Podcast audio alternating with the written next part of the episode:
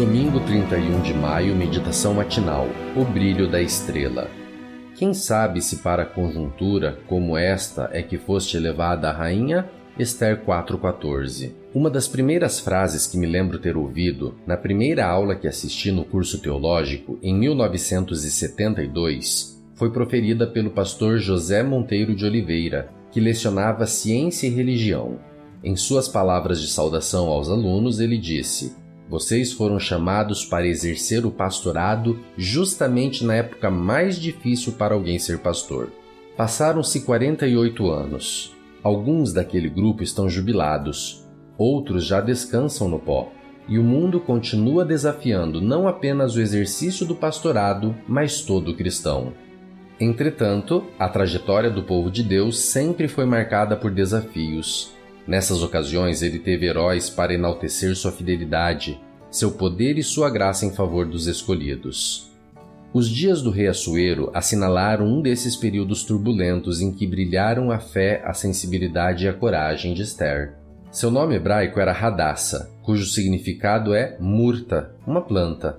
Órfã e criada pelo primo Mardoqueu, ela foi levada pela providência divina à corte medo-persa, sendo desposada por Assuero. No palácio, ela ficou conhecida como Esther. O Targum liga esse nome à palavra persa para estrela, explicando que ela era chamada assim por ser tão bela como a estrela da manhã. Descoberta uma trama sórdida que ameaçava a destruição dos judeus, Esther foi chamada a agir em defesa do povo diante do rei. Isso porque, se você ficar calada, advertiu Mardoqueu, do céu virão socorro e ajuda para os judeus, e eles serão salvos. Porém você morrerá, e a família do seu pai desaparecerá.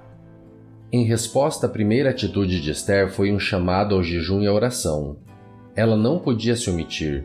Confiante na ajuda divina, todo filho de Deus precisa ser proativo. Estamos empenhados em uma causa maior que nós mesmos servindo a um Deus que não conhece limites, especialista em abrir portas fechadas do ponto de vista humano.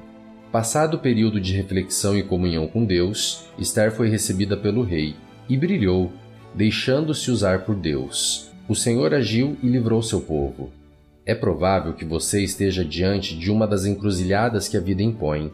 Não entende as razões pela qual chegou até aí, nem sabe que direção deve tomar.